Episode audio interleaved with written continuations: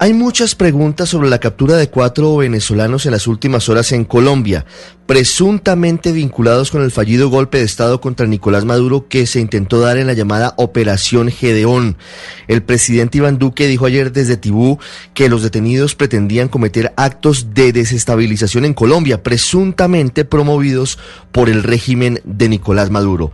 Los detenidos son Jaxi Alejandra Álvarez, Raider Alexander Russo, Juvenal Sequea y Juven José Sequea, quienes de acuerdo con las primeras informaciones serían agentes dobles, es decir, podrían ser infiltrados del régimen de Maduro en la operación Gedeón, que en principio a través del norteamericano y presunto mercenario Jordan Goudreau, pretendía efectivamente tumbar a Maduro de Miraflores. La historia detrás de estas capturas comienza el pasado 23 de marzo, cuando fueron incautados 26 fusiles en la vía entre Barranquilla y Maicao.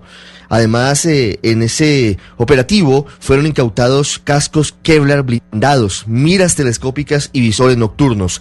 Esos elementos iban presuntamente hacia un campo de entrenamiento que en algún punto de la frontera binacional tenía este grupo de personas para avanzar en los preparativos con fin de incursionar en territorio venezolano. La ficha clave de todo es el general Cliver Alcalá Cordones, muy cercano a Hugo Chávez, y luego se declaró desertor del gobierno de Maduro. Permaneció durante varios años protegido y viviendo con total tranquilidad en Colombia, y hace pocos meses fue enviado a Estados Unidos, que coordinó el traslado con el gobierno colombiano para que responda ante una corte de Nueva York por su presunta pertenencia al cartel de los soles. Maduro siempre ha dicho que sí hubo un intento de golpe de Estado en su contra, de hecho, hay varios capturados y otros agentes murieron dentro de los combates en La Guaira contra el ejército venezolano. La verdad, en medio de todo esto, es que a esta historia le falta un pedazo.